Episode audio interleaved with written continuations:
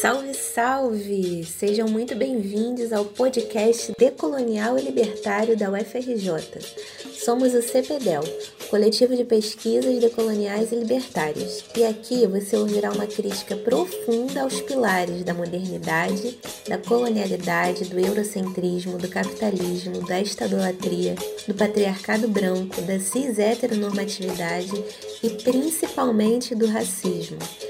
Tudo isso a partir de uma perspectiva negra, indígena e anarquista. Nos visite também nas nossas redes sociais, basta procurar por CPDEL UFRJ. E este quadro que você vai ouvir agora contém apenas as respostas do professor às perguntas dos alunos. E com a palavra, o Wallace de Moraes, nosso querido professor e orientador. Saudações decoloniais e libertárias.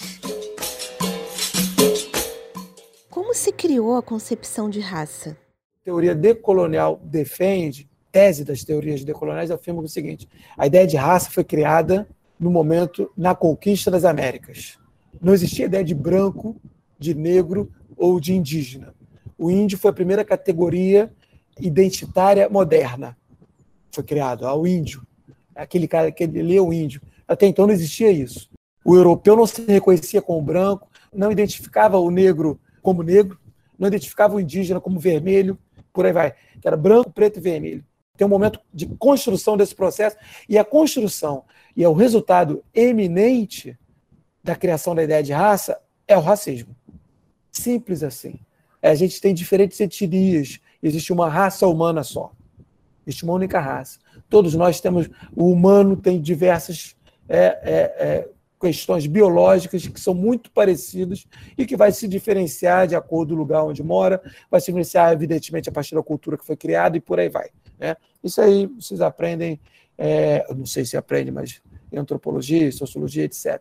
Mas existe uma raça humana, a gente tem muitas características, a gente tem muito mais características comuns entre branco, indígena, asiático, seja o que for, né, africano, do que características que nos diferenciem. Obviamente também temos, dependendo, tem algumas, cor da pele é uma característica que nos diferencia, né? mas isso não é determinante para estabelecer uma forma de raciocínio. Né? Aí, obviamente, isso você vai estar ligado à ideia de cultura, enfim, é uma construção sócio-histórica, para usar um termo aí do Mesaros.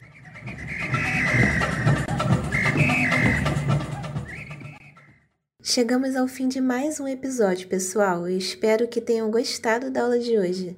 A bibliografia utilizada se encontra disponível aqui mesmo na descrição. Se puderem e quiserem, nos divulguem em suas redes sociais. Isso nos impulsiona a alcançar ainda mais pessoas com nosso conteúdo.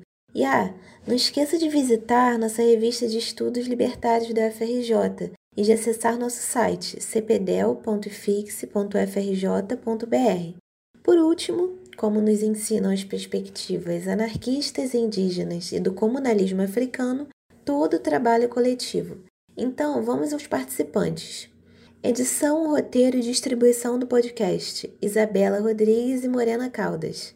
Edição do vídeo do canal do CPDEL no YouTube, que originou esse podcast: Andréia Nascimento e Pedro Vasconcelos. Transcrição do podcast, que já está disponível no site do CPDEL: Cello Latini.